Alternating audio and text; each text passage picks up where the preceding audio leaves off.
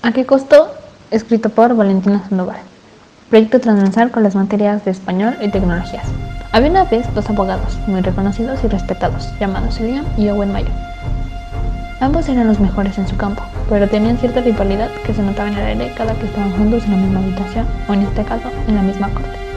No suelen trabajar en lo mismo, pero siempre había algún caso que lo necesitara ambos. Pero en esta ocasión, el último y perfecto caso que había llevado a la cima del éxito a Liam fue reabierto por el encubrimiento de una prueba clave para la resolución del caso. Lo que se había ocultado era un documento redactado por el acusado que confesaba la su culpabilidad del asesinato de un funcionario del gobierno. Pero lo grave del asunto es que la demanda iba en contra de Liam por no presentar esa prueba en el juicio en contra de su cliente, en este caso el supuesto asesino del canciller. Y esto le costaría seguir ejerciendo como abogado e incluso podría ir a la cárcel. Pero él no era el culpable y Liam lo sabía, y el acusado también, porque él nunca redactó ese documento a pesar de tener su firma en este.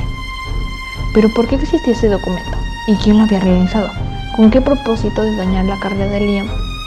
En el primero que en él pensó fue en ya que siempre competían, y recientemente Owen fue destituido de su cargo porque había conspirado en un caso. Sin pensarlo dos veces, Liam fue directo a su oficina, abrió la puerta y fue directo a él. Le dio un golpe directo en la sien. Owen quedó algo mareado, pero se levantó del suelo lo más rápido que pudo y dijo, ¿Qué te sucede, Liam? ¿Qué me sucede? Lo que me pasa es que tu envidia me costará mi carrera, mi vida, hermano, dijo Liam. ¿Cómo te atreves a decir eso? A pesar de que te detesto, somos hermanos, jamás haría algo así. Claro, dices que jamás lo harías, igual que dijiste que no conspirarías en ningún caso, e igual lo hiciste. Lo hice porque necesitaba el dinero que nunca, porque nunca estás para ayudarme. ¿Recuerdas cuando me enfermé? Dijo Owen. Nunca me apoyaste, ni te presentaste. Yo no tenía el dinero suficiente para pagar el tratamiento. Te llamé mil veces y jamás pasé de tu secretario.